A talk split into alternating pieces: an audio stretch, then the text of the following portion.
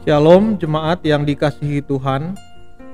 Hari ini tanggal 2 April 2022 adalah hari Sabtu Minggu keempat Prapaskah. Dengan tema renungan Bulatkan hatiku untuk takut akan namamu. Mazmur 86 ayat yang pertama sampai dengan 17. Doa Daud. Dengarlah doaku ya Tuhan dan jawablah aku. Sebab aku miskin dan lemah. Jagalah hidupku sebab engkau mengasihi aku. Selamatkanlah hambamu yang percaya kepadamu. Engkaulah Allahku, kasihanilah aku ya Tuhan. Sebab sepanjang hari aku berdoa kepadamu. Tuhan, gembirakanlah hati hambamu. Sebab kepadamu kuarahkan hatiku. Engkau baik ya Tuhan, dan suka mengampuni. Orang yang berdoa kepadamu tetap kau kasihi dengan kasih yang limpah. Perhatikanlah doaku ya Tuhan. Dengarlah seruanku, mohon pertolongan. Di waktu kesesakan aku berdoa kepadamu, sebab engkau menjawab aku. Ya Tuhan, tak ada ilah seperti engkau Tak ada yang melakukan apa yang kau lakukan. Semua bangsa yang kau jadikan akan datang, ya Tuhan, untuk menyembah Engkau dan memuji keagunganmu. Sebab Engkau perkasa dan melakukan keajaiban-keajaiban. Hanya Engkaulah Allah. Ajarkanlah kehendakmu kepadaku, ya Tuhan supaya aku mengikutinya dengan setia. Jadikanlah aku takwa dengan sebulat hati. Aku bersyukur kepadamu dengan sepenuh hatiku, ya Tuhan Allahku. Aku mau memuji kebesaranmu selama-lamanya. Sebab engkau tetap mengasihi aku dengan kasih yang besar. Engkau telah melepaskan nyawaku dari liang kubur Ya Allah, orang sombong bangkit menyerang aku. Segerombolan orang kejam mau membunuh aku. Mereka tidak memperdulikan Engkau. Tetapi Engkau ya Tuhan, Allah pengasih dan penyayang, sabar, penuh kasih dan setia. Perhatikanlah dan kasihanilah aku. Kuatkanlah dan selamatkanlah aku sebab seperti ibuku, aku pun berbakti kepadamu.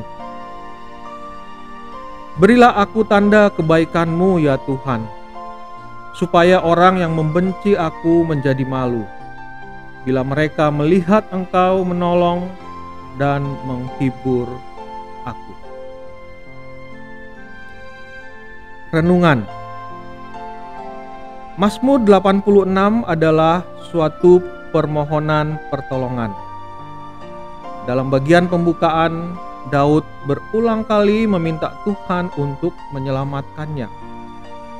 Jawablah aku, jagalah hidupku, kasihanilah aku. Tetapi hanya di ayat-ayat terakhir, Daud memberi kita petunjuk tentang dari bahaya apakah ia ingin diluputkan dari orang sombong, orang yang kejam, orang-orang yang membenci aku.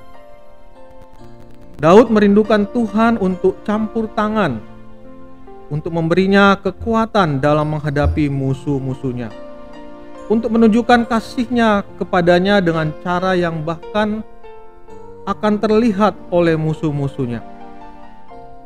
Tetapi fokus Daud dalam Mazmur ini bukanlah pada masalahnya, yang tidak dia gambarkan secara rinci, tetapi kepada Allah yang kepadanya ia memohon pertolongan.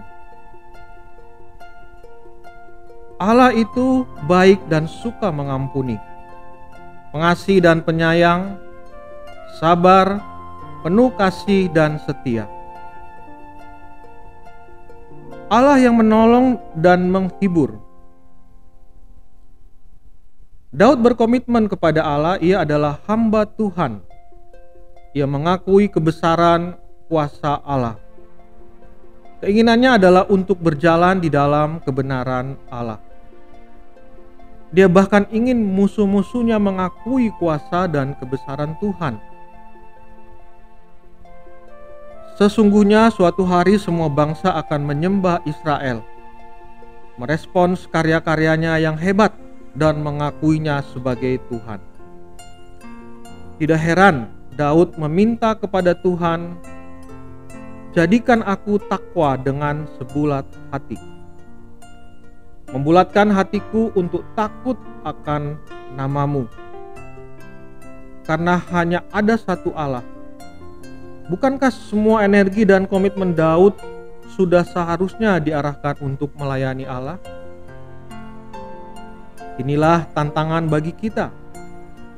Bagaimana kita dapat menanggapi krisis saat ini bukan dengan terus memikirkan masalah kita, tetapi mengingatkan diri kita tentang karakter Allah dan kembali menyatakan komitmen untuk berjalan dalam jalannya.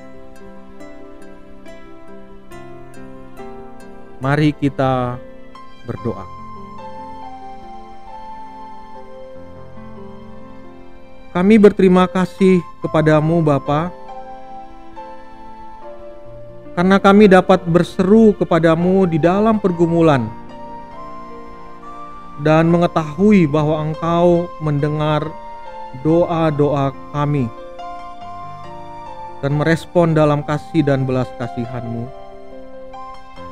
Ketika kami datang ke hadapanmu dalam doa,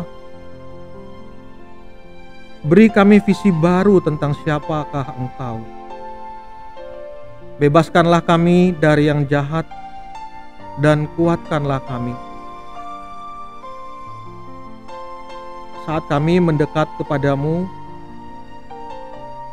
perbaharuilah komitmen kami kepadamu. Dalam nama Tuhan Yesus. Amin. Tindakan. Renungkan apakah doa-doa Anda terlalu fokus pada diri sendiri dan kebutuhan pribadi? Bagaimanakah Anda bisa meyakinkan diri bahwa saat-saat berdoa adalah saat di mana Anda tidak hanya menyampaikan permohonan Anda di hadapan Allah, tetapi juga saat di mana Anda diingatkan akan karakter Allah dan diteguhkan dalam tekad untuk berjalan di dalam kebenaran